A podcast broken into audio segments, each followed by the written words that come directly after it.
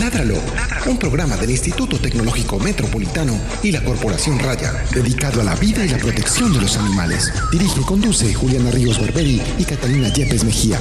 Escúchanos todos los jueves de 5 a 6 de la tarde. Ládralo, por un mañana animal libre de crueldad.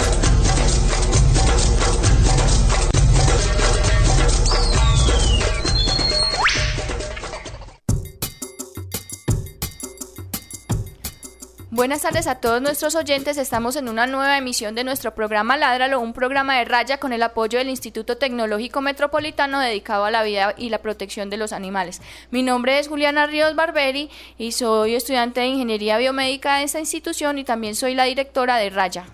Se le olvidó decir que está acabando el último semestre. Ay, Dios mío, no el último. Pues, en la última semana de este semestre. Ah, yo ya iba a decir, pero que ¿cuándo pasó todo esto?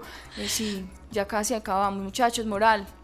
Mi nombre es Catalina Yepes, médica veterinaria de la Corporación Raya y codirectora de este programa. Queremos darle un agradecimiento muy especial a Pilar Sepúlveda por la realización de nuestro programa, a José Julián Villa y Carlos Pérez por la música que escuchan en nuestro programa, a Gretel Álvarez por los diseños y a Andrés Camilo Puentes por ayudarnos con, ¿cómo se llamará eso? Usted no me ha dado el nombre de esto porque yo creo que no es lo mismo. Es como la edición de los programas, David, se llama así, edición por la edición de los programas. Muchas gracias a todos ellos. Eh, tenemos una noticia, estamos con Andrés en enlace, cuenta. Ah, sí, estamos eh, en enlace en este momento con nuestro amigo Andrés Camilo en la emisora de la Universidad Católica. Eh, Andrés, te mandamos un saludo y te extrañamos. Te esperamos por acá dentro de ocho días porque lo prometiste. Me parece que era una sorpresa y acabaste de arruinarla. Ah, perdón. Bueno, entonces no. Bueno, no, no vengas, Andrés, a todos los oyentes, eh, bienvenidos a nuestro programa Ládralo. Em, hoy tenemos un invitado que ya ha venido a varios programas aquí porque es una persona que conoce mucho de los temas que tratamos en Ládralo y él es Carlos Delgado, que es profesor del programa de Ecología de la Facultad de Ciencias y Tecnología de la Universidad CES y además es director de Aburra Natural. Eh, han estado aquí en varios programas, en uno de ellos nos hablamos... Ah, nos habló de las musarañas y ahora vamos a hablar de los grandes depredadores que hay en el Valle de Aburrá. Hola Carlos, ¿cómo estás? Hola Juli, hola Catalina, ¿cómo están? Gracias Muy bien. otra vez por invitarme. Bueno, ¿ya te viste una película nueva o...? ya hice la tarea precisamente para venir al programa. Claro, que es muy importante. Este, este fin de semana fui y vi Los Trolls. Es de muñequitos. De muñequitos. Pero muy muñequitos, pues, muy muñequitos, sí. Sí, muy muñequitos, fui a matinal incluso para no dormirme. 11 de la mañana. A las 10 y media de la mañana. ¿Pero fuiste con una intención particular o...? Eh, no, me gustan los muñequitos y fuimos con eh, las hijas de unos amigos y fuimos a ah. verlos todos juntos. ¿Y divertida? Sí, un poquito a veces cansan pues como eran eh, muchas canciones, muchas canciones, entonces cansa pues como un poquito a veces tanta canción continuamente, pero no entretenida. Mm. Hay que irse a ver los trolls, los muñequitos. Las diez y media de la mañana, muy importante el horario. Eh, bueno, em, antes de empezar, eh, hagamos como un comentario de la muerte del águila arpía allá en el Jardín Botánico de Bahía Solano. ¿Vos escuchaste el caso, Carlos? Me imagino que sí. Yo lo escuché, no lo conozco mucho, pero sí, obviamente lo escuché, pues eh, la cacería, cómo se encontró, qué se hizo con ella, sí. Me parece aterrador. Yo no, yo escuché la noticia, pero sí quisiera que nos contaras un poco más de, de qué fue lo que pasó con ella.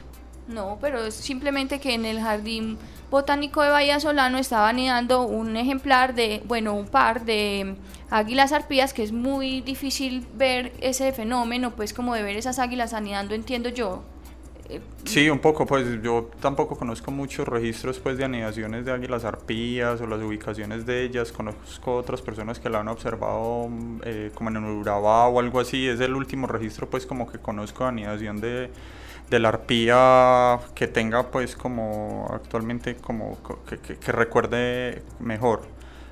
Sí, es, el, eh, es una especie pues, rara, carismática, gigante, eh, no sé realmente en qué grado de amenaza está actualmente pues, pero sí, es un animal impresionante.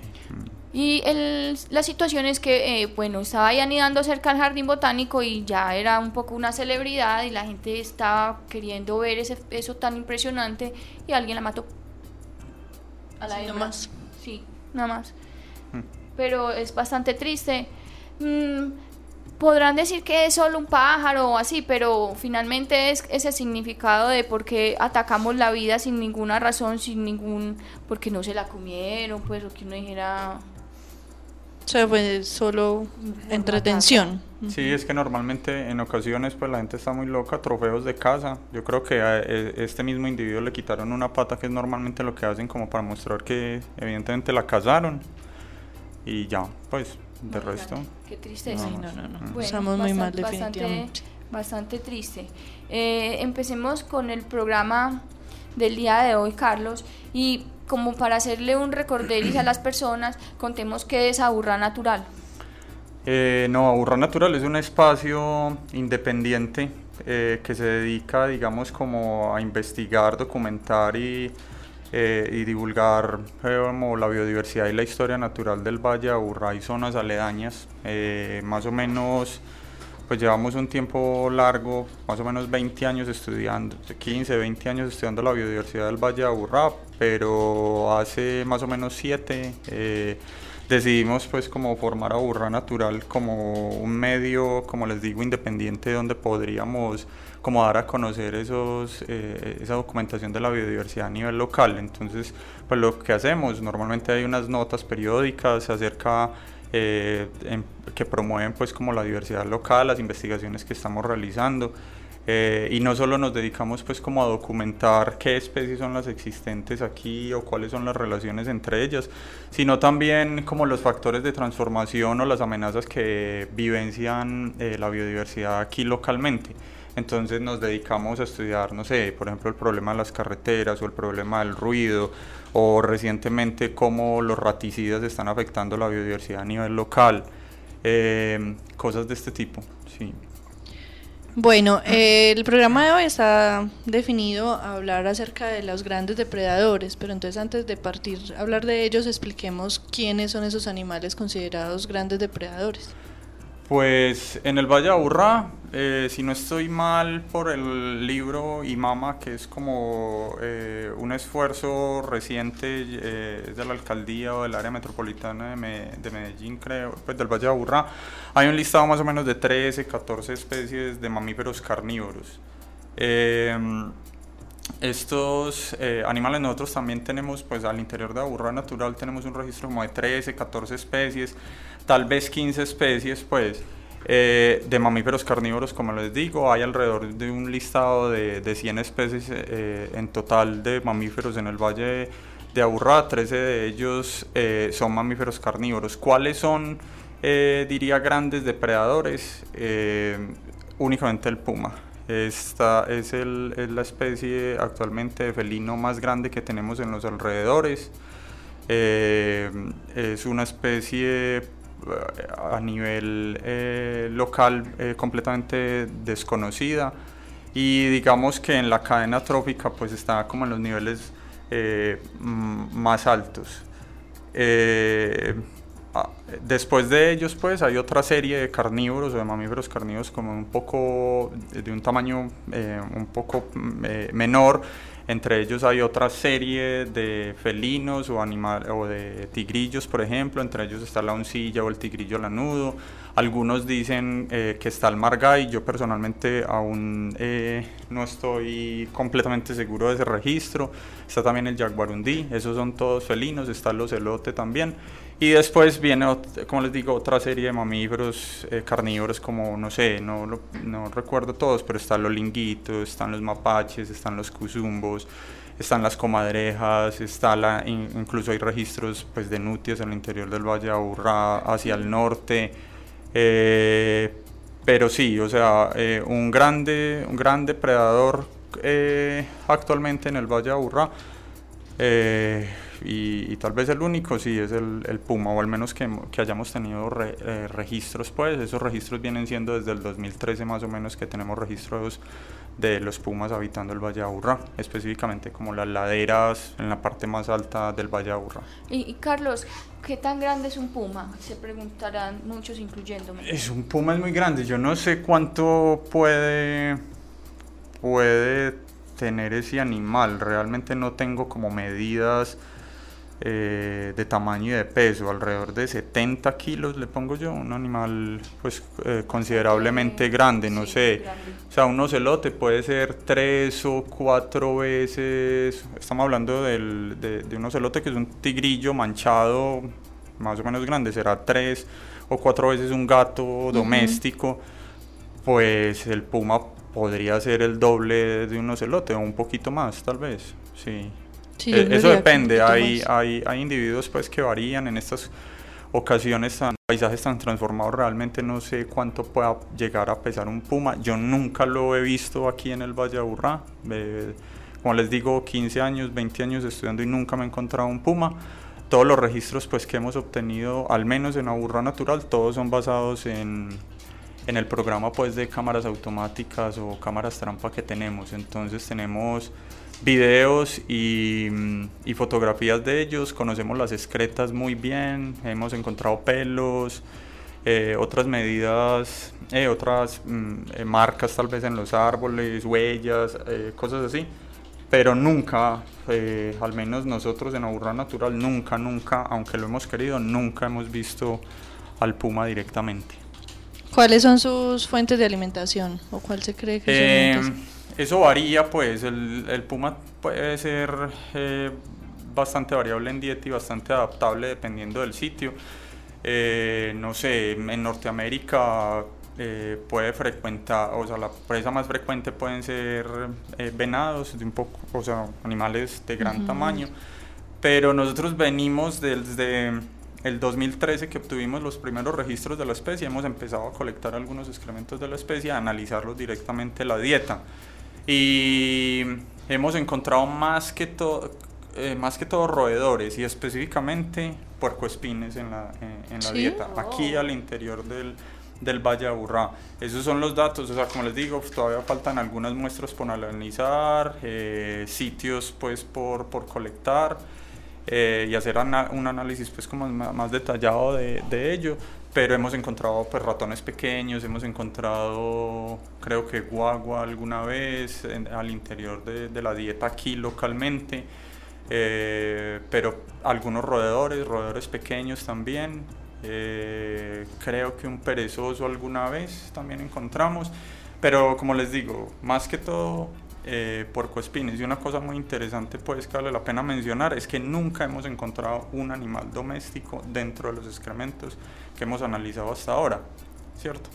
Eso es muy, muy importante porque mm, en ocasiones la gente tema, bueno, se me van a comer los perros, se me van a comer los gatos o o atacar el ganado, eh, y probablemente se presenten cosas así en algún momento, pero por el momento, basado en los excrementos, nosotros no podemos decir, eh, sí, evidentemente hay un conflicto o hay unas problemáticas pues como con el puma actualmente al interior del Valle Aburrá.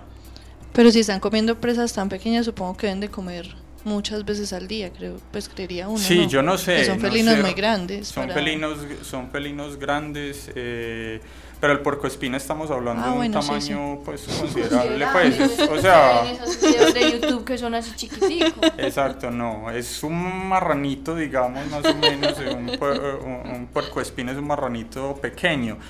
Y, y, lo que les digo es muy curioso. Eh, eh, encontrar tantos porcoespines siempre, siempre en los excrementos, casi siempre hay porcoespines en, en la dieta. Yo nunca me imaginé que se comieran un porcoespín. Sí, pero como aquí les digo, aquí no están esas presas como grandes, entonces es un animal completamente adaptable a las condiciones actuales. A lo que le ofrece el medio. Exacto, pero lo interesante es que o sea, los bosques, a pesar de que los bosques de la ladera, a pesar de estar fragmentados, desconectados, haber un eh, existir un proceso como de deforestación alto, el puma sigue existiendo ahí, ahí está y, está haciendo uso de los recursos que le proveen esos, esas series eh, o manchas de bosque existentes. En el 2013, cuando nosotros, o sea, yo personalmente pensé que, que el puma se iba a ir, es decir, hay registros históricos de la presencia del puma, digamos de 100 años, un poco más. Hay algunos registros históricos que dicen que el puma estuvo aquí en el Valle de Aburrá. Pero durante eh, el tiempo que nosotros hemos estado eh, andando todos estos bosques, nunca habíamos encontrado evidencias de la presencia de la especie hasta el 2013. Entonces creemos que esos individuos que llegaron, porque son varios individuos, eh, yo, yo personalmente pensé que iban a llegar y se iban a ir, pero, pero llevan cuatro años aquí establecidos, aparentemente eh, se están reproduciendo, hay al menos dos grupos de, pumas actualmente eh, visitando o, estando pues en, el Valle de en las laderas, eso es, eso es muy interesante me parece a mí. Eh, Carlos, eh, vos ahí mencionabas eso de la, la, fragmentación de bosques, la deforestación, todo eso. ¿Esas son las principales amenazas que tiene el puma en este momento o también le sumamos las carreteras? Eh, Juliana, yo creo que sí, es una mezcla, es una mezcla de todos, pues la deforestación, obviamente, ellos están viviendo, o sea, los llamamos eh, pumas urbanos o periurbanos, pero ellos básicamente, por los datos que hemos obtenido, están haciendo uso, habitando los bosques de las laderas del Valle Aburrá. Obviamente todo esto está un poco fragmentado, desconectado, entonces tienen que empezar a hacer presencia en fincas, en potreros, en carreteras. De hecho, en Aburrá Natural, pues hemos tenido registros de personas que han mencionado que el puma ha cruzado las, las palmas, por ejemplo, ¿cierto? Eso imprime eh, mucho más o, riesgo estos individuos existentes aquí. Y, probablemente no mueran por el atropellamiento de un carro, esperamos que no, pero no, aún así si la malla vial sigue creciendo, si siguen siendo fragmentados por las carreteras, todos esos individuos tienden a aislarse y cada vez se les va a ser más difícil visitar eh, las otras áreas. Por ejemplo, en, en el sistema de áreas protegidas, eh, de Envigado, casi que todos esos núcleos de conservación importantes, según entiendo por el trabajo que está haciendo eh, Juan Manuel y Andrés Arias, eh, están divididos por carreteras. Entonces, para un animal de estos que necesita territorios tan amplios para cazar, para movilizarse, para encontrar, no sé, pareja, para transportar a, a los cachorros, porque algunos tienen cachorros, pues necesitan áreas muy grandes y necesitan estar, o, necesariamente cada noche deben estar cruzando una carretera y varias veces esa misma carretera incluso para ir y volver o algo así. Realmente no sabemos cuáles son las dinámicas pues de ellos, pero con seguridad animales tan grandes que necesitan amplias, amplios territorios, eh, amplio número de presas como vos estás diciendo, necesariamente se, deben estar mutiendo y tienen que salir a las carreteras en algún punto. Como les digo, ya se ha visto, existe un registro del sistema de áreas protegidas de hace unos años, eh, un registro como a, si no me equivoco, a 56 o 100 metros de la transversal de la montaña, otro o ese mismo a 200 metros, pues filmados animales a 200 metros de las palmas. Entonces, obviamente, pues eh, eh, hay un territorio fragmentado, pero como les digo, desde el 2003 están aquí y yo quisiera que, que, se, quedaran, pues. Sí. Y se habla de dos grupos y más o menos cuántos individuos. Ellos viven por grupos. No, es un animal realmente solitario. Sí. Y, y, aparentemente solo se reúnen macho y hembra para parearse, ¿cierto? No más. Eh, lo interesante por datos de otras partes es eh, que cuando se reproducen, necesaria, eh, aparentemente se están reproduciendo porque ese territorio lo consideran la casa de ellas, es decir, tienen un territorio estable y por eso están, o sea, deciden reproducirse, digamos, entre comillas, ¿cierto? Eh, nosotros tenemos registros, creo que de una hembra, en el 2013, de una hembra con un juvenil andando, ¿cierto? Eh, luego, espero que la... Que, que tenga sentido pues cronológico los registros, pero nosotros lo filmamos, luego creo que lo filmó el Rastreo Colombia en, en, la, en la Romera, en Sabaneta, filmó, ese video es hermoso además, es una hembra con dos cachorros, ¿cierto? Y luego de eso, o antes, no recuerdo bien, el sistema de áreas protegidas de Envigado también filmó una hembra con un juvenil eh, un poco más eh, grande que los cachorros de la romera. Entonces creemos que al menos existen dos hembras y tres cachorros. Pero cuando hablamos entre nosotros decimos que pues, debe existir un macho, pues también ahí. Obligatoriamente. Eh, Cierto. ¿Dónde están? No sabemos. Pero lo más teso de todo em, es qué va a pasar con esos cachorros o dónde están esos cachorros en este momento. Porque cuando cogen, digamos, la adultez o un tiempo determinado están con la hembra y bueno, hermano, tenés que hacer tu, tu territorio. ¿Para dónde se fueron? Sí, exacto. Entonces, ¿dónde? ¿Dónde están esos, e, esos individuos cachorros? No sabemos. ¿O para dónde van? No sabemos. No sabemos. Bueno, y hablando de para dónde van, pues sí, ¿para dónde se van los animales cuando son desplazados por nuestras obras de infraestructura? ¿Para dónde se van? ¿Qué, ¿Qué, pasa con ellos? No sé, necesariamente, yo no sé, alguna parte van o desaparecen. Yo les cuento el caso, a ver, de...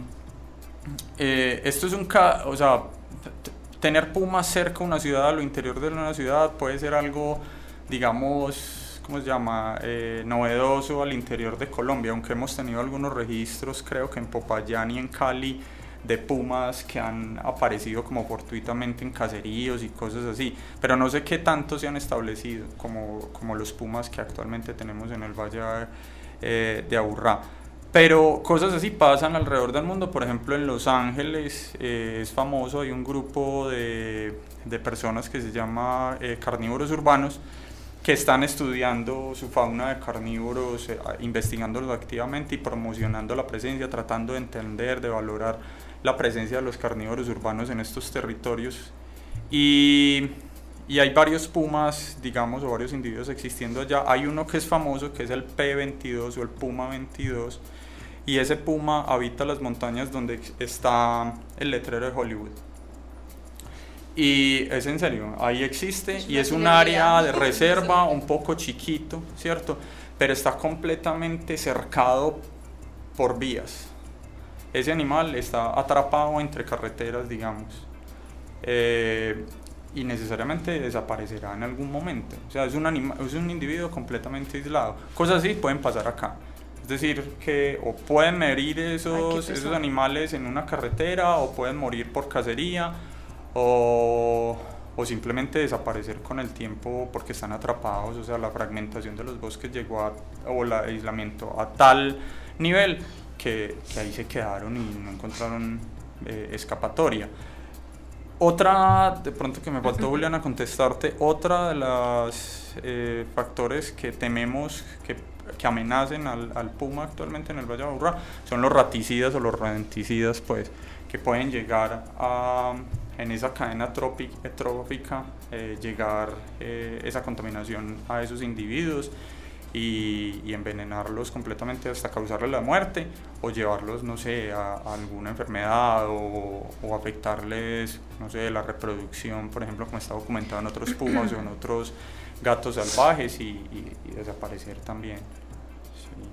Están amenazados por todos los lados.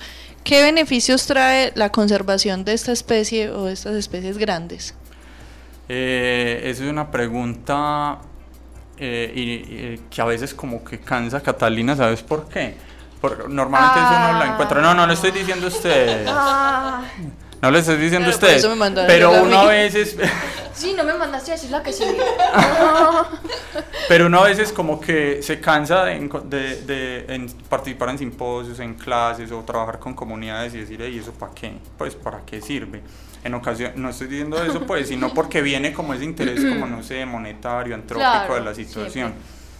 Eh, y en ocasiones, a veces los datos eh, no permiten ni justificar, o sea, queda difícil. A mí me preguntan justificar, no sé, en ocasiones estudio ratones, por ejemplo, la diversidad de ratones es altísima en el Valle Aburrá, y me dicen, ¿cómo justificar la presencia de ratones? Pues, ¿por qué vale la pena eh, conservar esos 19 ratones? Porque, o como en la charla, ante, en la reunión aquí anterior, ¿para qué conservar musarañas? Pues a veces es muy difícil, pero en este caso al menos queda un poco fácil justificar la situación es de que uno no debería preguntar eso, Exacto. pues, es, es obvio. Pero o sea, al pues- menos para mí es como una, es intrínseco Sí, a la sí, vida, ¿cierto? exacto. Pero hay otra, pero yo entiendo que en ocasiones la pregunta es como, como utilitaria o algo así, a ver qué le, qué cosa. No estoy diciendo que ustedes, ¿sí me entiendes? Es que Catalina tiene un interés muy particular ahí porque ella tiene unas un ganado.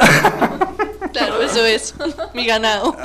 Pero no, como les digo, es fácil, es fácil de justificar en este caso por dos razones, pienso yo. Una, porque hay una relación eh, intrínseca en esos ecosistemas y es que de, de- de presa-depredador, ¿cierto?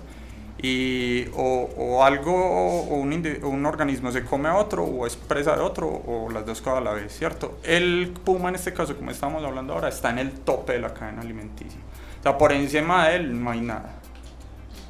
Entonces, tiene, digamos, como el poder o la influencia de, controlar a todas esas poblaciones de, organismos de ahí para abajo, tanto a otros pequeños carnívoros como a roedores o como otros, eh, otros organismos. Y los roedores en sí en la cadena pues más baja. Eso por un lado.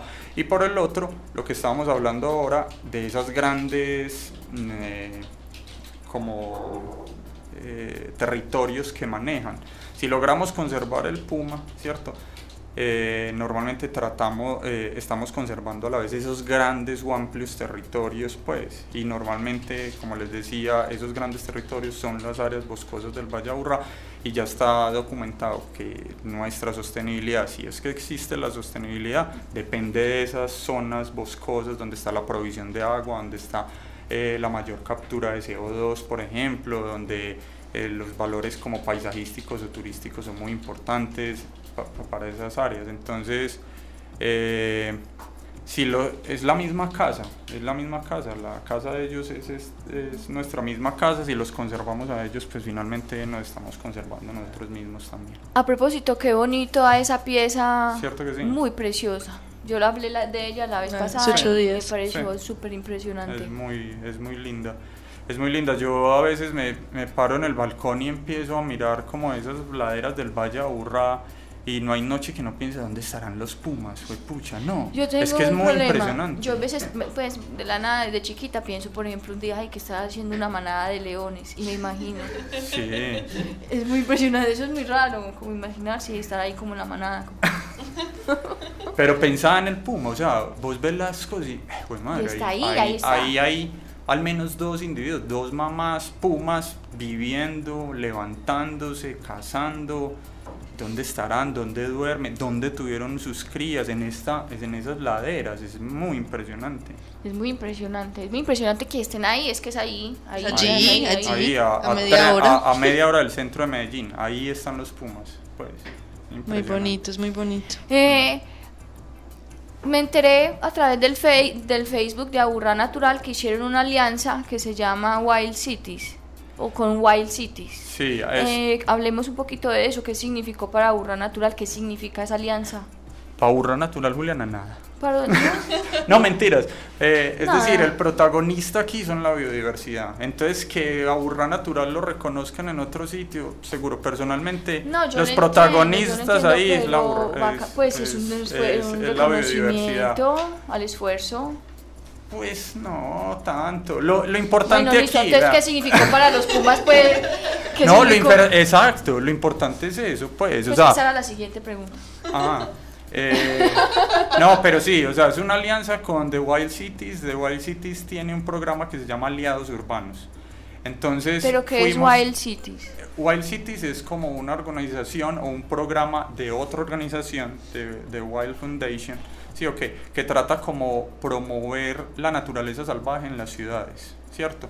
Porque ellos piensan pues que debemos estar cerca de, de- así al igual que Aburrá Natural, debemos eh, eh, hacer cotidiana la naturaleza, ¿cierto? Entonces ese programa un poquito como, como grande, ¿cierto? Y dentro de ellos salió una coalición de ciudades en el mundo que se llama eh, Aliados Urbanos, ¿cierto?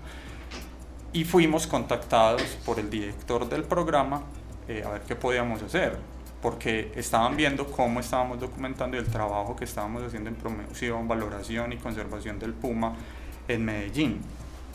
Entonces listo, pues me reuní con, con ellos y, y, lo consideraron pues como, como importante que estuviéramos.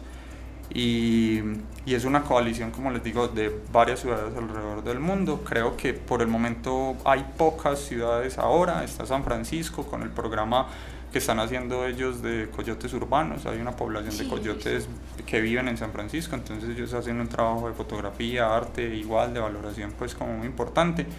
Está eh, Mumbai en India, que tiene un gran parque nacional. Ahí hay una población de, de leopardos casi que viviendo al interior de la ciudad o, el, o en, en, ese parque, pero son leopardos eh, básicamente urbanos, pues. Está Boulder, Colorado, eh, un programa también eh, como para que cohabiten como sin conflicto osos y la población humana de ese sitio. Y, y está Natural eh, haciendo un trabajo, pues con este trabajo de los Pumas. ¿Qué esperamos nosotros? Eh, obtener más información con esto y que la gente, o sea, localmente, valore un poco más los Pumas. Como les digo, casi que todos los datos que estamos hablando a a, alrededor de los Pumas en este momento, los que hacemos en las charlas o algo, son solo como piececitas que captamos aquí, allá, aquí, allá, ¿cierto? Pero de pronto esta alianza, eh, o con esta alianza podemos obtener eh, como muchos más fondos para hacer un trabajo como mucho más eh, sistemático. Eh, y sí, o sea, como lo que les estoy eh, tratando de decir o que siempre hablamos, es las ciudades van creciendo y eventos de este tipo, de tener grandes depredadores viviendo cerca a, a áreas urbanas tan importantes como Medellín y, otros sitios pues se van a seguir presentando. Entonces la idea es, eh, pues Medellín se puede consolidar como un laboratorio de, de, de, de, cómo se están comportando estas especies y cuál es nuestra posición frente a ellos.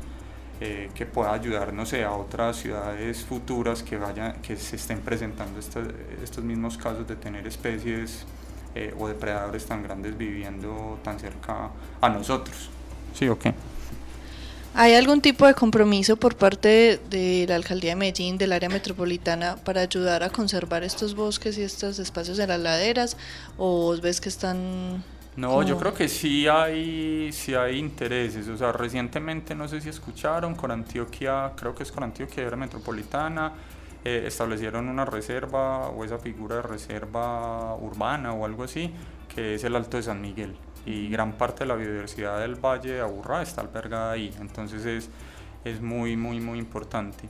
Eh, pues ese sitio para, para, el Puma incluso pues porque es corredor, o sea el Puma nosotros hemos obtenido registros del Puma ahí, en Sabaneta, en El Retiro, en, en Envigado, entonces sí, es, es esa, es esa eh, pues esos bosques ahí son eh, fundamentales pues para digamos como el establecimiento y, y, y hábitat para el Puma, entonces eh, valoración, eh, pues sí veo como que en, en ocasiones las autoridades ambientales eh, eh, ponen, sí, tienen disposición para trabajar en eso. Pero seguro, o sea, esto no solo son de las autoridades ambientales, estamos en un territorio completamente fragmentado, con alta influencia de la urbanización. Entonces también como que, no sé, los predios privados y nosotros como ciudadanos eh, tenemos que saber que estamos en un territorio biodiverso, que aún es biodiverso, digamos, que hemos perdido cosas, pero que aún es biodiverso. Y, entonces, no sé, debemos saber comportarnos, debemos saber manejar, Dejar debemos de saber, de- debemos saber movilizarnos, por ejemplo, en las laderas, saber que estamos, cuando estamos manejando en el escobero, saber que es un territorio completamente biodiverso y que en cualquier momento salta un animal, o sea, salta un animal a la vía, por ejemplo. Eh, Sí, cosas así, o al menos es el trabajo pues que hace, que, que trata de hacer a, a Burra Natural. Sí. Es que es la casa de todos, como decías ahora. Exacto. Mm, Estamos desde- acompañados y hay que aprender a respetar eso. Sí, y, y seguro, el Puma, a veces me pongo a pensar en el Puma y no lleva una vida tan distinta a la de nosotros, o sea, necesita territorios grandes, necesita comunicarse, necesita, eh, Comer. acti- Comer. comer, actividades distintas, ojalá presas variadas, y más o menos eso es lo que hacemos nosotros también. Entonces, asegurar como la vida del Puma aquí es casi que, que es un aliado urbano, pues es el centile, es uno de los centinelas, es el vigía de nuestra vida, pues, o sea, eh, como les di- digo, en la cadena alimenticia, después para allá, a nivel local, más arriba que el Puma, no hay, es casi, no sé, un dios, algo así, pues, exacto, es un dios de, de carne y hueso ahí, pues, cómo se está comportando, si, si logramos asegurar la vida de él, seguro, de pronto podemos asegurar la vida nuestra aquí, si él desaparece sería muy triste, pues, y... Y lo que les digo, pocas ciudades tienen la fortuna de contar como con los beneficios o el influjo de una especie de estas a 30 minutos del centro de Medellín. Es que esto lo debe conocer todo el mundo, pues. No. Sí, totalmente. Quedamos como, eh, sí. no, totalmente, es totalmente cierto. Muy bacano, me parece muy bacano que nosotros tengamos esa oportunidad de tener ese animal tan majestuoso cerquita. Me parece impresionante y me parece muy triste que la gente no valore muchas cosas que tenemos y veníamos comentando ahora Catalina y yo de cómo este es el único planeta donde ha hallado semejante cantidad de seres distintos y no nos importe. Pues no, no sea importante acabar con ellos. Pues la creación, usted quiere llamarlo Dios, quiere llamarlo evolución, ha creado un montón de seres que viven ahí y lo único que estamos haciendo es destruirlo. Me parece muy triste, pero también me parece muy, muy satisfactorio que podamos compartir con un animal como el puma en una ciudad como ya tan avanzada, Claro. tan llena de cemento. Que todavía se cuente como con este esta especie tan grande en, Sí. en estos espacios. Y la gente, o sea, normalmente le tema. En esta semana llevé unos estudiantes de la Universidad del Huila, o pues, o no llevé, pues fuimos con, con unos estudiantes de la Universidad del, del Huila a algunos sectores donde habita el puma. Y es un temor que no se me aparezca, que no se me aparezca, y yo no, pues Ay, no, ojalá, pues, se me ojalá. Ay, aparezca. sí, ojalá, ojalá. Exacto, pero es que lo que les decimos a la gente, "Ey, si se te aparece muy de buenas, porque es que llevamos 20 años o 15 o lo que sea estudiando y nunca lo hemos visto, nunca, siempre señales indirectas de la presencia de él, nunca de frente. Entonces le decía ellos, no, pues, o sea, temanle a otras cosas, pues, pero, A las pero cucarachas, yo pero no sé, a un mosco o a, a- a algo así, es, en Sí, serio, son los patógenos y otras cosas, o los parásitos los que pueden, eh, a los que hay que temerles realmente. Yo creo que esos son los que van a pero- destruirnos a todos. Exacto, exacto, sí, es en serio, o sea, las grandes amenazas están, yo creo que Microscópicamente. provienen de los animales pequeños o microscópicos, creo yo, pues que, Yo que es- también estoy que se puede desestabilizar eh, este paseo más fácil. Totalmente. Pero un puma, o sea, evidentemente, seguro, evidentemente va a haber, co- eh, eh, se pueden presentar conflictos entre comillas en algún momento. Él tiene sus necesidades, nosotros tenemos las nuestras, sí, pero, pero, pero es muy pequeño, pues, la- el daño que puede lograr hacer un puma. Creo yo, pues, no sé, o espero eso al menos, ¿cierto? ¿Viste Ay, el no, video de ese grupo de turistas que se encontró el puma en Costa Rica? Es que en No. Corcovado me parece que se Ah, llama la reserva. Sí, es un parque nacional natural. Ah, en. Corcovado yo no he ido, pero hay mucha gente que dice que hay fauna silvestre de esas especies de gran tamaño eh, que se ven eh, regularmente, pero no, no vi el video. Son ahí Sí, paraditos, pues ya paralizaditos. llega el- el- el- son como un grupo de cinco. Sí. Y llega un guía y les dice, no se muevan. Entonces se quedan así quietos. Pero es de día, es de día, pues. Sí. Y, y llega y pasa. Los mira y como, los mira. ¿qué hubo? Y Sí. ya después acelera y sale y se va. Yo tengo un amigo que estudia pues eh, grandes mamíferos, ¿cierto? Y alguna vez, no recuerdo, yo creo que en el Parque Nacional Los Nevados o algo así, él estaba, no sé, recolectando huellas, ya tuvieron un programa de rastro, ¿cierto? Sí. Entonces, bueno, estaban recolectando huellas, él llegó, estaba buscando huellas, llegó, se acercó, vio unas, dio la vuelta, ¿cierto? Y se encontró a un metro de distancia donde él estaba agachado, pumas, reci- eh, huellas recién hechas del puma. Es decir, que ese animal llegó hasta un metro de distancia de él. lo miró por la espalda, él ni se enteró, él estaba en sus cosas, midiendo las otras huellas, no sé qué, no sé cuántas, y se encontró con esas huellas. El puma estuvo ahí, él no se dio cuenta. Entonces, ¿cuántas veces nosotros... A lo mejor ellos sí nos han visto. Ya eh, ellos nos han visto, nos han detectado de pronto, pero pero no les interesábamos para nada, pues, es decir, ¿qué me voy a meter con, con este? Pues, o sea, no, no, tengo nada que hacer. Y así puede pasar en muchos casos, pues, ellos decir, no, pues más fácil caso un puerco espín, más fácil me meto con un ratón, pues, que me voy a poner a mortificar con este. A, buscar eh, este tipo de cosas. Ay, no, ojalá, ojalá los... Y ojalá esta nueva alianza permita eso, lo que vos decís de, de generar toda esa información que hace falta. Esa, es, esa es la idea. O sea, generar esa información y también tener como referentes en, otros en otras partes del mundo.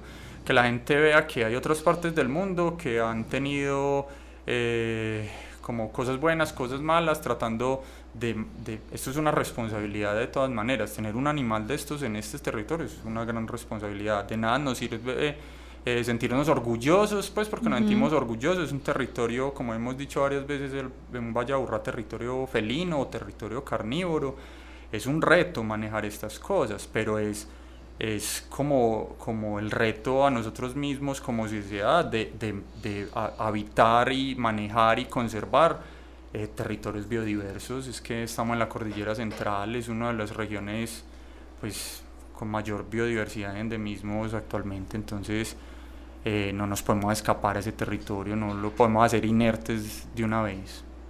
Mm. Totalmente cierto. Eh, Eventos, campañas, jornadas de vacunación, esterilizaciones, encuentros, conferencias. Todo en la agenda de la semana en Ládralo. Bueno, eh, primero queremos recordarles a todos que el próximo, que en el mes de, bueno, no sé ya, estamos un poquito confundidas con la fecha porque tenemos pues ciertas dificultades como les hemos contado en los programas anteriores. Pero eh, queríamos o tenemos planeado ir en el mes de diciembre a Isla Fuerte, que es un corregimiento de Cartagena, a operar 300 perros y gatos y también atender a 100 burros de labor que allá trabajan.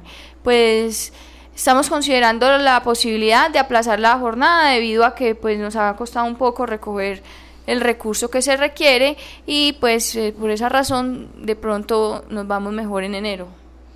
Pero pues no quiere decir que vayamos a cancelar, ni mucho menos, y que al pues contrario... Y además ni siquiera pues es todavía fijo.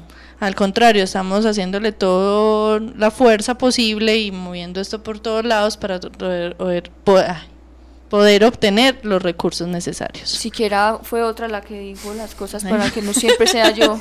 Bueno, eh, si usted quiere patrocinar o regalarle una cirugía de esterilización a un perro o un gato de Isla Fuerte, puede hacer una transferencia de 60 mil pesos a nuestra cuenta de ahorros Bancolombia 238-974-97221 y pues nos envía el comprobante para nosotros hacerle su certificado de donación después de la jornada.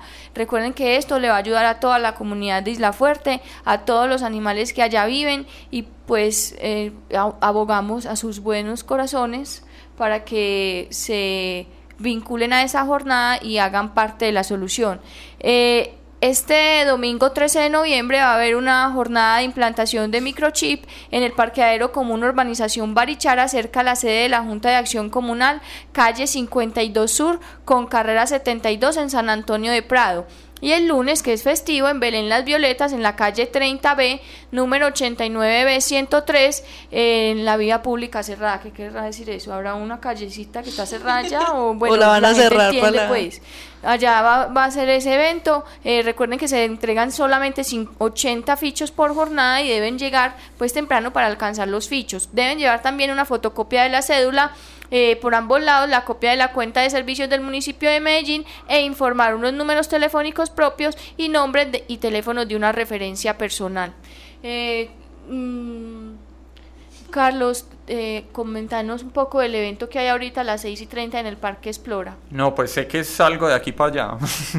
Eh, no sé muy bien qué, qué es. Vi el evento, sospecho quién va a participar, pero no, también como con muchas expectativas. ¿Cómo es que se llama? Eh, como historias cotidianas pasa mientras duermes, historias de la biodiversidad en pues. Medellín o algo así.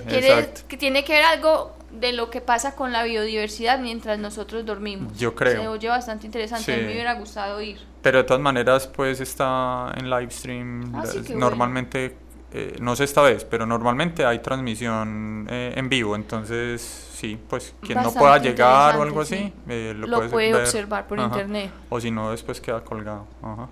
Ah, bueno. Carlos, ¿crees que haya algo más que decir sobre el tema de los grandes depredadores de nuestra ciudad? ¿Algún mensaje de consejo? No, hay que seguirlos conociendo. Es decir, es lo que decimos siempre, estamos en un territorio biodiverso y con grandes retos eh, en conservación y, no, pues esperanzados de que pueda pasar eh, con la vida de los Pumas localmente. Lo que decimos siempre los queremos seguir teniendo acá. Recordemos la página de Aburra Natural para que la gente ah. observe los videos y todas las publicaciones. Aburra Natural pues tiene Facebook, Twitter y tiene la página propia que es aburranatural.org. Eh, y bueno, y tiene un canal de YouTube donde también hemos montado pues como todos los videos que acompañan las notas, entonces hay un banco de imágenes importante eh, que ha salido pues como de, todas estas investigaciones pues de, que hemos obtenido, están todos los videos ahí de distintas especies, hay videos obviamente de los pumas, hay varias notas sobre los pumas en general, una como del 2013, otra tal vez en el 2014, otras en el 2015 Sí, está toda la información ahí. Entonces no se les olvide visitar esas páginas para que conozcan más de la biodiversidad de nuestra ciudad. Cata, ¿quiere decir algo? No, nada. Nada más. Ah, bueno. Muy eh, contenta con este programa, aprendimos mucho como siempre. Eh, bueno, un saludo para todos nuestros oyentes y un agradecimiento especialmente a los que nos se están vinculando a nuestra señal hoy, nuestros oyentes de la emisora de la Universidad Católica. Eh, un saludo Andrés y muchas gracias por, por siempre tratar de que nuestro programa crezca. Y como siempre pues nos despedimos y nos el próximo jueves es el último programa de la temporada y eh, será nuestro programa de bloopers eh, que es el programa donde me hacen quedar en ridículo a mí principalmente y después a Catalina. Un poquito a mí, un poquito. Pero como Andrés no estuvo, pues a él no, siempre soy yo, siempre soy yo. Eh, para que lo escuchen y ya terminamos la temporada hasta el próximo semestre. Y bueno, el jueves nos escuchamos. Muchas gracias por su audiencia. Chao. Chao. Ládralo, un programa del Instituto Tecnológico Metropolitano y la Corporación Raya, dedicado a la vida y la protección de los animales. Dirige y conduce Juliana Ríos Berberi y Catalina Yepes Mejía. Escúchanos todos los jueves de 5 a 6 de la tarde. Ládralo, por un mañana animal libre de crueldad.